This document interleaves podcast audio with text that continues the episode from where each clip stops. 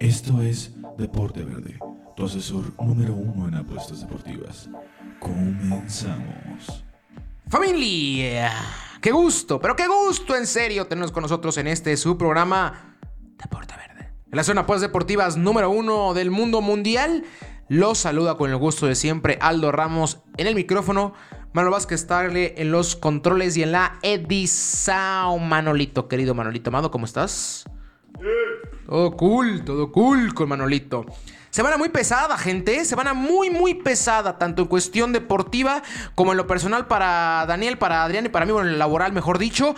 Hemos tenido afortunadamente mucho trabajo, por eso esta semana no vi videos en, en la página. Hemos estado persiguiendo el pan, persiguiendo el pan, pero no por eso vamos a dejar hacer el podcast, no por eso vamos a dejarlos olvidados. No crea eso ni tantito. Ni tantito el señor eh, Bisbal que anda ahorita con campañas políticas, eh, escuchando todo lo que tiene que proponer los candidatos en Aguascalientes. Dese una vuelta por sus redes sociales para que, si le interesa, lo escuche. Creo que es importante escuchar, aunque seamos apartidistas y estemos cansados ya de malditos ratas este, escuchar, demos lo que proponen, a ver si alguien tiene algo interesante que decir.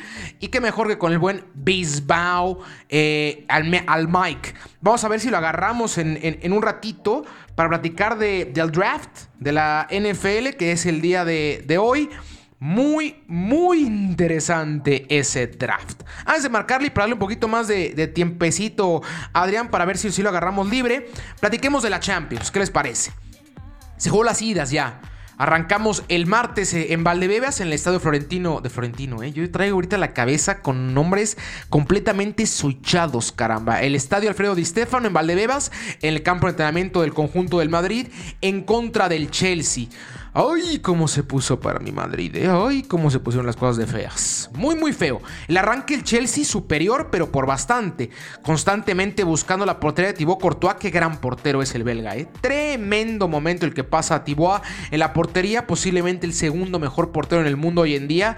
Por debajo de Keylor Navas. Con todo y que Keylor tuvo un terrible partido eh, el miércoles en contra del City. Pero aún así se merece para mí el mote de mejor, mejor portero en el mundo. Courtois el segundo. Entonces, platicaba del partido. El Chelsea salió muy raro comparativa a lo que venía jugando, a proponer, a buscar permanentemente el, arco del rival, era para ellos muy importante poder llevarse un gol de visitante. Lo acaban consiguiendo y rapidito en el partido, muy muy rápido. Christian Pulisic, eh, el estadounidense croata, hace poco lo estaba buscando porque me parecía bastante extraño el apellido Pulisic, de dónde era, croata el tipo, joven este jugador, el cual ha tenido altibajos. A mí nunca me ha gustado mucho lo que ha, lo que ha propuesto eh, eh, el extremo extremo británico, británico, eh, gringo, pero... Ah, ah, buenas cosas, buenas cosas, buen partido. Si no, creo que ha sido su mejor partido y su gol más importante en contra del Madrid y en semifinal y en Champions. Ay, ay, ay. Qué buen escenario.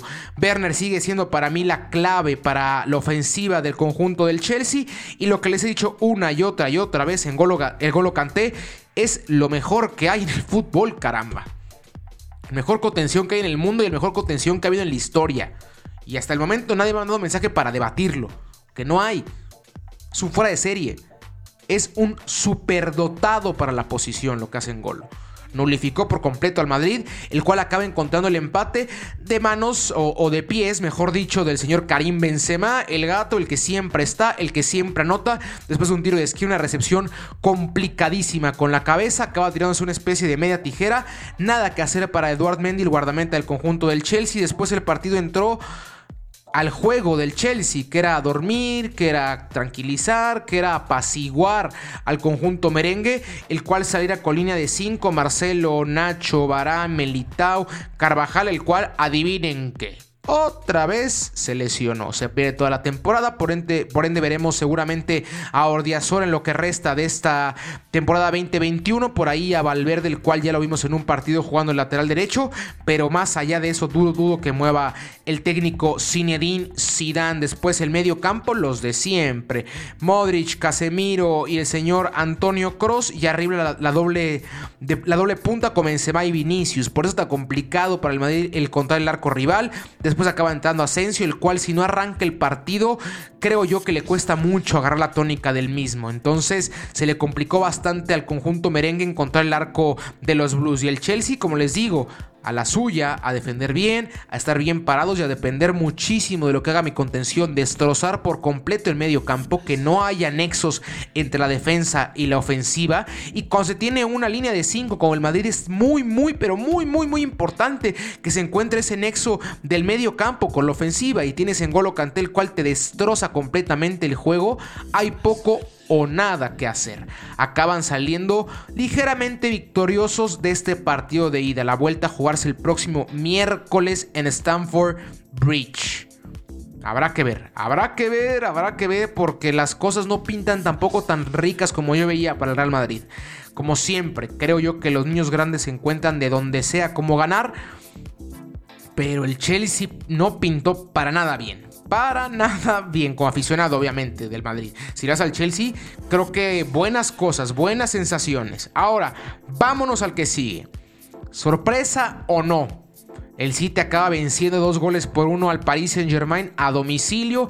El Paris encontraba gol muy rápido a cabeza de, de Marquinhos y después Dos, dos, pelotas paradas. Primero tiro libre de, Kevin De Bruyne, el cual nadie acaba rematando y se le acaba colando a Keylor Navas. Para mí es un error garrafal o no grande, digámoslo así, grande. Es un error muy grande por parte del portero costarricense, el cual esperaba que alguien moviera el balón, la trayectoria del mismo para poder rechazarlo. Se queda amarrado en su portería, esos balones los cuales hacen una rosca bien extraña que, que se abre y luego van cerrando dramáticamente. Se le acaba alojando en el poste izquierdo del mismo, entonces, ay, Ay, ay, ay. Ese fue el 1-1.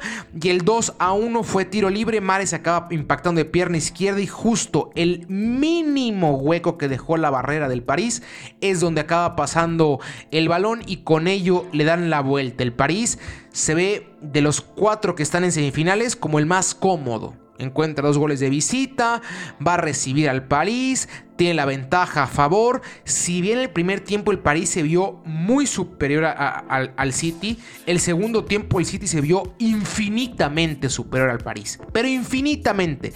Ahora sí parece ser que esos fantasmas y ese pecheo del conjunto Citizen empieza a desaparecer. Muy interesante lo que se vendrá en las vueltas de la Champions League. A jugarse, como les digo, miércoles el del Madrid, martes el de el Chelsea en contra del París. No se las pierdan ni por error. Ahora sí.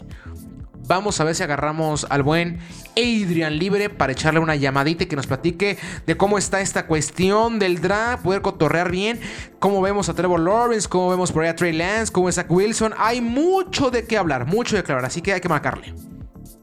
Ahora sí, aquí está el que todos pedían, el que todos llamaban. Adrian Genesis, ¿cómo estás, mi Adrian? Lo dudo mucho, ¿eh? Lo dudo mucho. Sí, amigo, te piden, ¿eh? y todos llamaban, lo dudo demasiado pero aquí estamos porque sabes que este, este es nuestro mole de olla en algunos aspectos.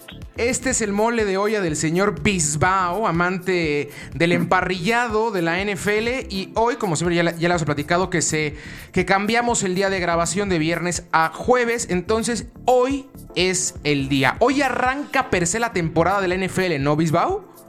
Te podría decir, o sea, hoy se empiezan a armar los equipos para la próxima temporada, hoy empieza este balance de fuerzas, este equilibrio de, de, plantillas, lo hemos, lo hemos dicho y para la banda que todavía no les, no les muy claro qué es el draft, mi querido Limán, eh, pues los peores equipos del año pasado en la NFL van a elegir a los jugadores del colegial, eh, eh, obviamente del mejor al menor en ese orden. O sea, para que sea más parejo la onda, los peores equipos agarran a los mejores jugadores del colegial.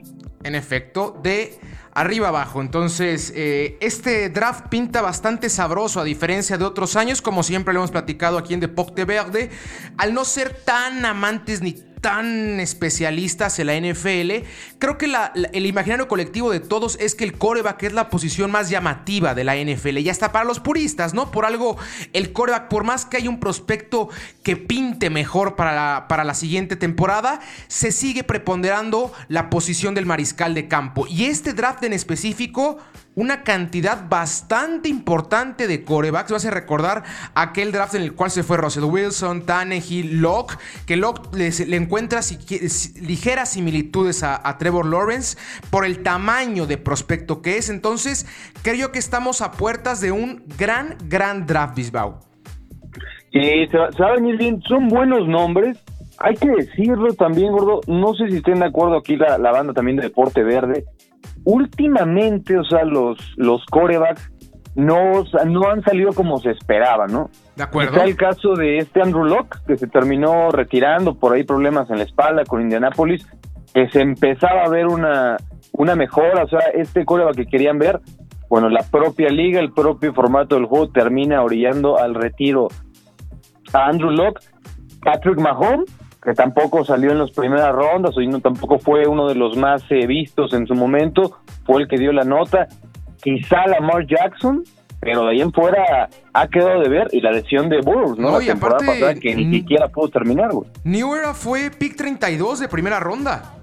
Exactamente. O sea, fue, se fue hasta atrás. O sea, sí, estoy de acuerdo contigo que últimamente, que últimamente ha habido una tendencia en la cual el coreback que se elige primero en las primeras rondas no le va tan bien. Por ahí, la temporada pasada creo que Justin Hebert es el que mejor se ha visto. Entre Burrow, Tua Tagabayola y, y Hebert creo que es el que más bien se ha visto. Arranquemos ya.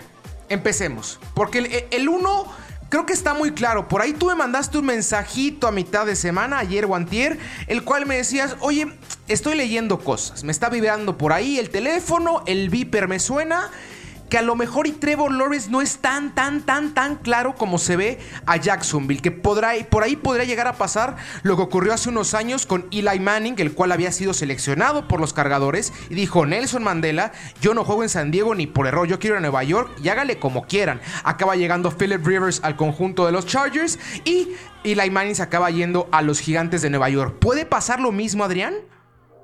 Mira, yo, te lo comentaba esto, lo, bien lo, acotas ya, pero por, por dos cosas. Hoy en la mañana también eh, sale esta noticia de Nueva Orleans con más fuerza.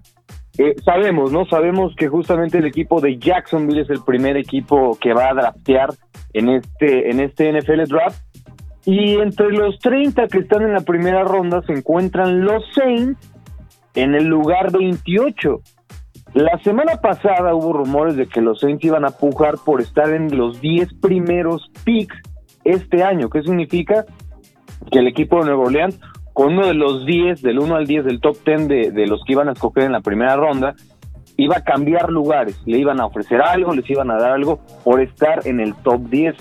Se entera Trevor Lawrence de esto y dice, a ver, aguántame tantito. ¿Sabes qué? Aguántame tantito. Sí, de estar en Jacksonville, esto, estar en New Esto es muy rumorología, no son nada oficial, sabes cómo se maneja la NFL. Sí, claro. Y en ese momento, pues se arman las, se, se, llenan las alarmas, ¿no? Parece ser que lo de Trevor Lawrence habla con Jacksonville, o sea, ya está prácticamente pactado, pero hoy en la mañana volvió a sonar por Nueva Orleans y es prácticamente un hecho que van a ir con todo los Saints por estar en los 10 primeros picks. De ahí puede dar un daño colateral tremendo. Lo de Trevor Lawrence sí creo que después de lo que se manejó en la semana y lo que he visto, he, leído esta, esta misma mañana de jueves, eh, perdón, de viernes, eh, parece ser que se va a quedar. Parece ser que se va a quedar en Jacksonville, en Jackson. Sí, parece ser ¿qué que va a pasar con los Saints, güey? ¿Qué, están haciendo? Es, algo muy complicado porque hay, hay, muchos nombres, hay muchos nombres de corebacks eh, en el, draft. Zach Wilson, Mac Jones, Justin Fields, Trey Lance, que sigue siendo posiblemente la mayor incógnita que hay en este draft, porque algunos lo ponen hasta como segundo pick global. Y otros me lo mandan hasta atrás. O sea, por ahí Denver estaba en el 9 y Denver con la llegada de, de, de Bridgewater, como que ya no sé si van a ir por un coreback. Entonces, está Randy, hablando ahora sí de, los corebacks, hablando ahora sí de, de, la novela que puede llegar a ser. Pick número uno, Trevor Lawrence a Jacksonville es un tipo el cual creo yo que más allá de donde caiga, lo va a hacer demasiado bien, porque los números no engañan. Es un tipo el cual está muy, muy, muy, muy por arriba de cualquier perseguidor cercano en el college. Ahora sí, el drama. 2, 3 y 4, Adrián, ¿ok?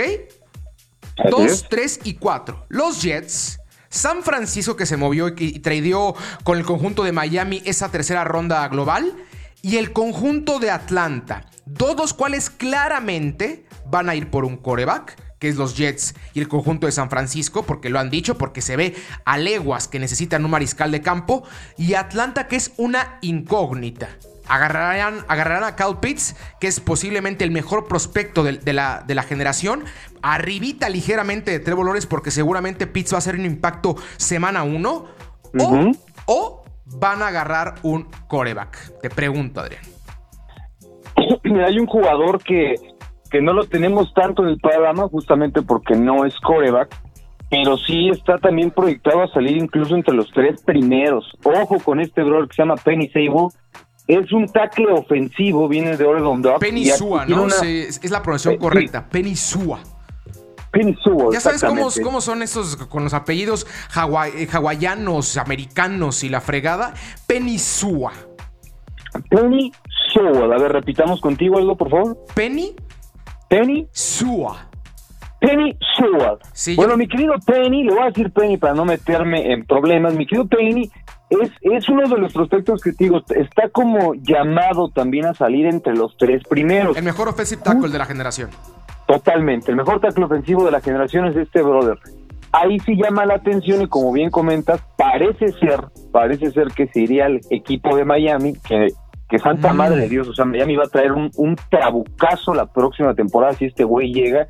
Y ahí es justamente lo que comenta entre Pete y Zach Wilson para el equipo de, los Jets. No va a estar muy, pero muy interesante, son buenos prospectos. O sea, ¿tú sí ves a los Jets, yendo por Pitts en lugar de por coreback? No, ¿tú no lo verías así? No. O sea, tú ves dicantado 1-2 coreback, coreback. 1-2-3, ¿no? Yo creo que Trevor Lawrence 1, Zach Wilson 2 y 3. No sé si San Francisco se vaya a aventar la pintada o la, puntada de ir por Trevor Lawrence, por, Trey Lance, sin tanto video. Yo creo que Mac Jones, el quarterback de Alabama, es el que pinta mejor y más sólido para San Francisco. Pero. no sé, no lo sé. Y es que a mí me asusta mucho Cal Pitts. Porque creo yo que es el mejor prospecto, pero tanto Jets como San Francisco es vital que tengan un coreback. Y Atlanta, si bien no vital, yo creería que medio necesario. Puede ser, o sea, yo, estoy, yo estoy de acuerdo en ese aspecto. O sea, pueden haber, ¿sabes qué es lo que, lo que estoy viendo? Puede ser. Que incluso entre los propios jugadores hay algunos corebacks que todavía no definen su situación. Bien lo dices con San Francisco, o sea, no sabemos lo de Jimmy Garoppolo, que es prácticamente un hecho que se va, se queda, o sea, no, no se sabe todavía. Me gusta la proyección que traes, pero pero no sé, insisto, siento que puede haber por ahí una sorpresa en el, en el, entre el 3 incluso me la podría jugar en el 2. Upa. A ver, échame del, del 1 al 6, ¿cómo lo tienes tú? 1 Trevor Lawrence, 2 los Jets, aguántame tantito, mi querido Aldo. ¿Tú cómo lo tienes, hermano? Ah, mira, te lo voy a decir, te lo digo yo, para que más o menos acomodes por ahí ideas. Yo tengo en uno a Trevor Lawrence. Ok. En el número dos tengo a Zach Wilson, coreback de BYU. Me asusta un poquito. Zach Wilson tuvo un brutal Pro Day. Brutal. Creo que toda la gente lo volvió a ver instantáneamente. Te lo dije. Algunos especialistas empezaban a hablar de que por ahí a Jacksonville hasta medio le sonaba raro, ¿eh? A mí, a mí me asusta por el tamaño, porque BYU no es, una, no es una universidad la cual compita constantemente a altos este, niveles. Entonces, bueno, eso era tema de otro, de otro, programa. Pero ahorita, como lo tengo yo, es Trevor Lawrence 1, 2, Zach Wilson, 3, San Francisco va a jugar seguro y va a ganar a Mac Jones. Porque viene a ser campeón, porque creo que Alabama es un estilo ya mucho más parecido a un estilo de una franquicia de la NFL. Y si bien Trey Lance creo que es el coreback con mayor movilidad de, la, de, este draft, un tipo alto, un tipo fuerte, sin tocar temas raciales, creo que los afroamericanos es, es un cuerpo mucho más preparado para el choque, para, lo, para el desgaste físico. Entonces creo que también ese es un, un puntito a favor, pero van a jugar safe el conjunto de, de Atlanta. Aquí es, aquí es cuando mente el corazón. Porque yo digo, ojalá, ojalá llegue Kyle Pizza a Miami. Ojalá llegue Pizza a Miami. Entonces, por, ahí, yo tendría agarrando al conjunto de Atlanta a, a, Trey Lance o hasta el mismo, hasta el mismo Justin Fields. Pero va a ser evidentemente Kyle Pitts. No puedes dejar ir un prospecto de ese tamaño. Creo que le van a dar la confianza una temporada más al señor Ryan. Ahora, en el quinto, aquí tengo un pequeño problema. Pequeñito problema con el, conjunto de los Bengals. ¿Por qué? Jamar Chase es el cuate, cuate, cuate, cuate, cuate, cuate de, de Burrow. La mano derecha de Burrow. O sea, cualquier cantidad de pases lanzados de los, de los brazos del, del, coreback del conjunto de los Bengals cuando estaba en college llegaban al señor Jamar Chase. Entonces, por ahí creo que puede presionar bastante el conjunto de los Bengals. Bueno, el, señor Burrow para que lo traigan. Es una herramienta más en, esa, en ese linaje ofensivo. Pero es una realidad que necesitan un offensive tackle. Es vital que lo tengan. Por eso, por ahí Penny Sua, yo lo vería llegando al conjunto de los Bengals. De los Bengals. Exactamente, de los Bengals. Yo tengo a Penny Sue en los Bengals. le, gusta, le gusta al conjunto de Cincinnati, ¿eh? Y ya en, el 6, ahí podría ser que, que tuviera de 2 el conjunto de, Miami. Llamar Chase, que es el mejor prospecto para wide receiver en, este presente draft, el, el receptor de LSU. O o ir con Jalen Waddle, el principal receptor del conjunto de Alabama. Me gusta más que, que Devonte Smith. Yo sé que Devonte a ti te encanta. Smith es el Heisman, brother. Yo sé que te encanta Devonte Smith, pero Devonte Smith es muy, es muy chaparrito, Adrián. No se vio muy bien en Pro Day. No se le vio como me hubiera gustado verse. Y por algo yo me lo mandé hasta Filadelfia, ¿eh? Yo lo tengo hasta pick número 12. No, no, no, no, no, no. Ya, ya sé por dónde vas, o sea, pero no, o sea, yo, yo te la pongo. Bueno, lo hasta el 9. Para mí podría estar en top 5. No lo veo nada descabellado que se vaya a los Bengals, justamente por esta dupla que va a tener con Burroughs, que va a regresar, va a estar un poco mejor y va a querer tener ese tipo de jugadores. O sea, tendrías a dos Heisman en una en tu en un en un roster que es bastante pero bastante complicado en el tema de, de, de Miami yo sí puedo poner ahí por ahí a este Penny, ¿cómo mi Penny Sua. A Penny Sua, como bien comentas, eh, no creo que se vaya, se vaya todavía más abajo. Y por ahí, por ahí, por ahí también podría ser lo que estás comentando de Justin Fields.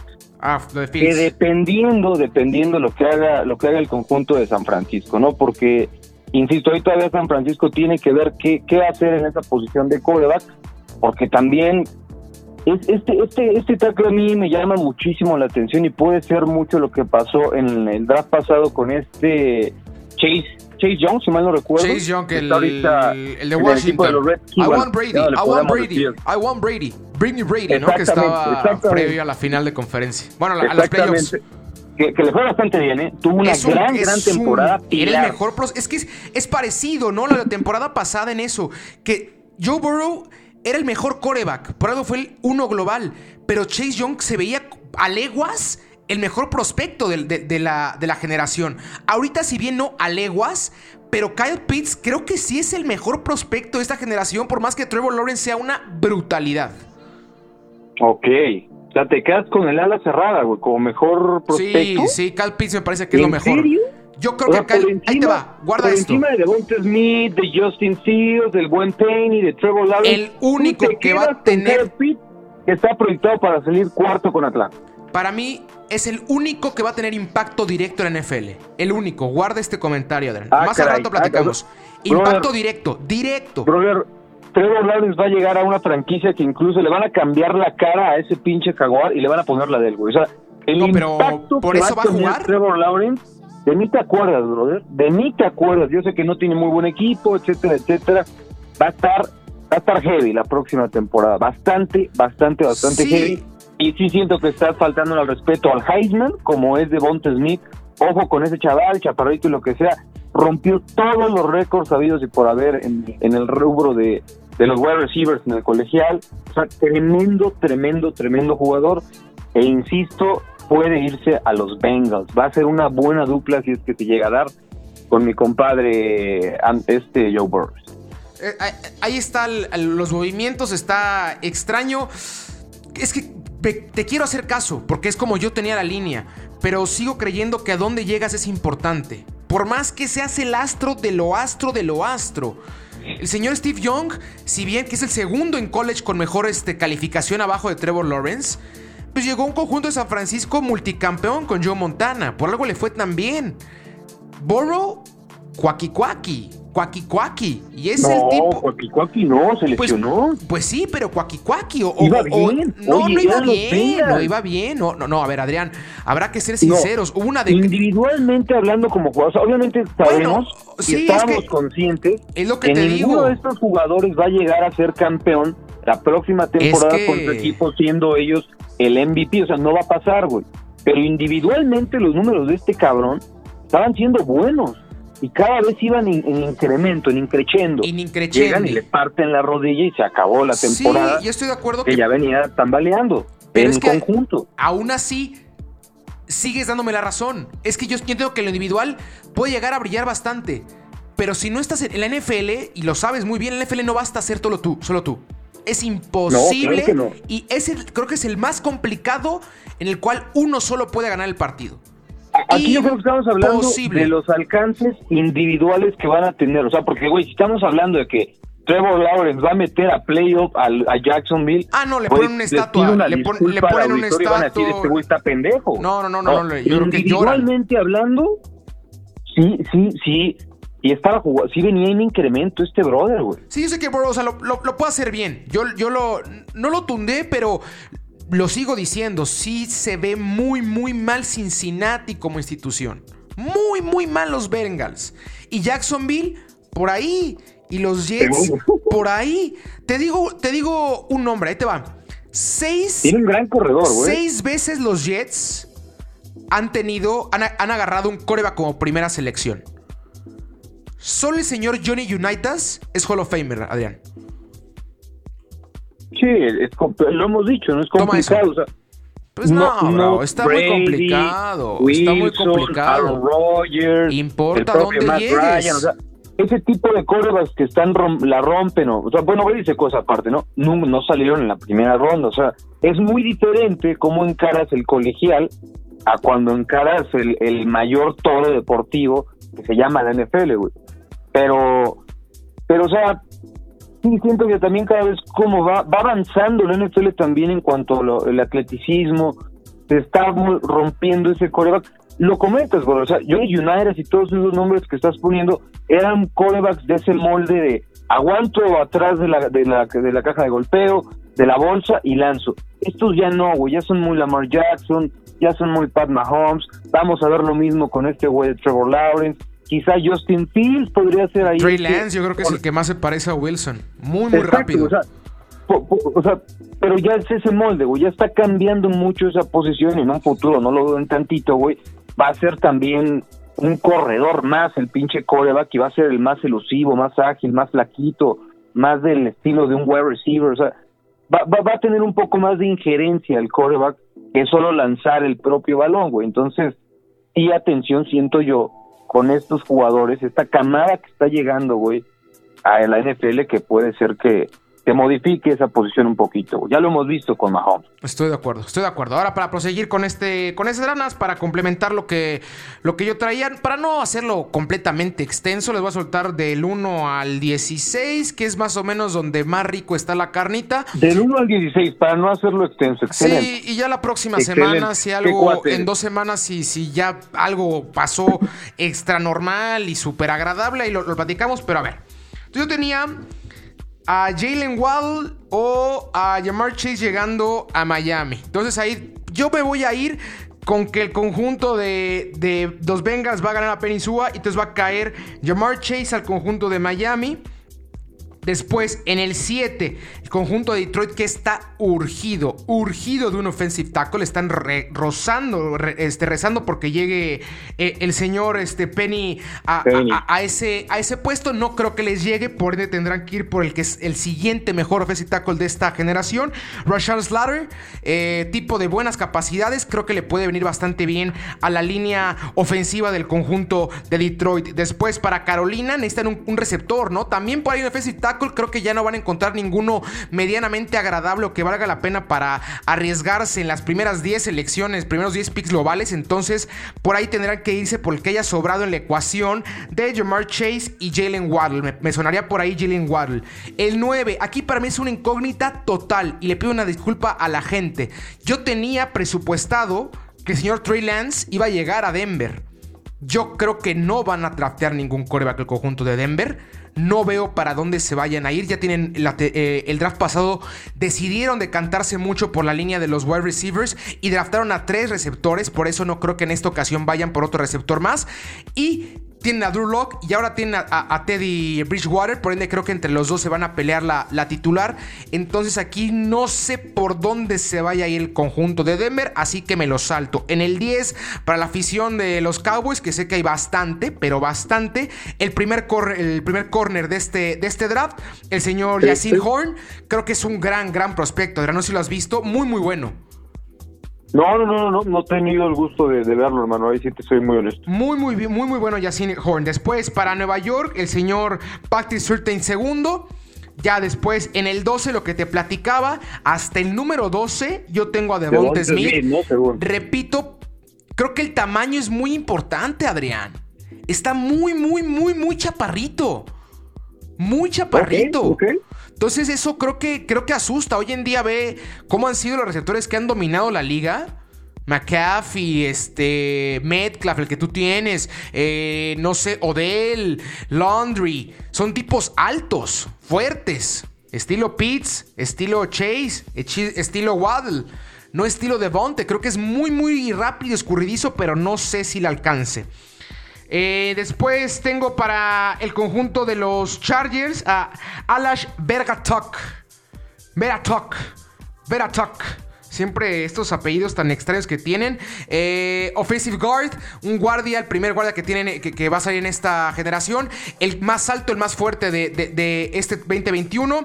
Le hace falta un poquito de, apoyo al conjunto de, los Chargers que tuvieron una gran temporada el año pasado gran temporada para lo que se esperaba, ¿no? Al final de cuentas creo que no tenían por dónde y medianamente compitieron en una conferencia la cual pinta un poquito más fácil que el año pasado. Va en decadencia el conjunto de Oakland, Denver no se ve por dónde vaya a levantar, si bien tienes enfrente al posiblemente mejor equipo de la NFL, el conjunto de, los, de los Kansas City Chiefs, pero de allí en fuera creo que pueden llegar a trabajar un poquito más tranquilitos el equipo de los cargadores. Después el número 14, el primer Edge igual de esta, de esta generación, Yacine Phillips. Creo que es un tipo de buenas capacidades, de buen alcance para el conjunto de los Vikings de Minnesota.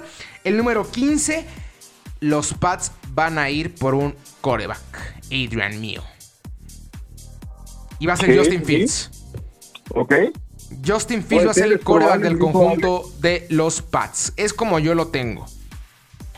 Muy bien, suena, suena bastante bien, ¿eh? yo, yo creo que sí, sí está por ahí muy bien guiada. Vamos a ver qué, qué es lo que sucede, mi querido Aldo.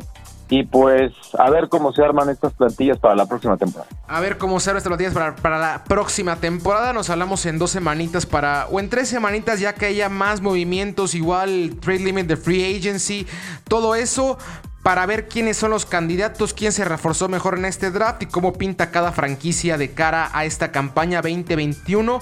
La temporada más larga en partidos se suma uno en la historia de la NFL. Así es, va, a estar, va a pinta, pinta interesante, sobre todo por los prospectos que se vienen eh, la próxima temporada, compadre. Por acá ya ya estamos por, por partir, ya, ya tenemos Besitos. Eh, que hacer algunas cosas, compadre, pero vamos a ver, insisto, muy interesante, muy interesante, sobre todo el top 10 que se viene para este draft. Perfectísimo, Adrián, nos vemos, cuídate mucho, un besote. Bandita de Deporte Verde, seguimos al contacto y ya saben, sigan las redes de Deporte Verde y sobre todo de Camp por si quieren andar una muy, pero muy buena. Gracias, amigo, hasta luego. Los amo. Ahí estuvo el señor Adrian. Adrian. Diría el buen Rocco, ¿no? Un abrazo enorme al señor Silvestre Estalón por regalarnos una película tan grande, mano. Lo caramba, no, se le da el, respeto que se le merece a esa saga. Señor Rocky, caramba. Bueno, ahí está eh, eh, el, el, draft, nuestro mock draft de la NFL. El señor Adrian, como lo platicaba, anda en labores de campaña. o algo así, kind of, kind of. Cerramos el programa con qué? Vámonos con la NFL, con la NFL, vámonos con la Fórmula 1. Este fin de semana hay gran premio en Pochuga. Pochuga. Un circuito el cual se le acomoda bastante al señor Lewis Hamilton. Lastimosamente, nuestro hermano, amigo, compañero, cuate. David Ocampo Martino nos pudo acompañar en esta ocasión, anda dándole duraznísimo al cierre en la UNAM, eh, posiblemente, próximamente egresado de la máxima casa de estudios de nuestro país, entonces anda en labores tremendas. Platicamos un poquito, ¿qué les pareció el, gran premio anterior de, de Italia? Ay, complicado, complicado para Chequito Pérez. No fue un gran premio para él.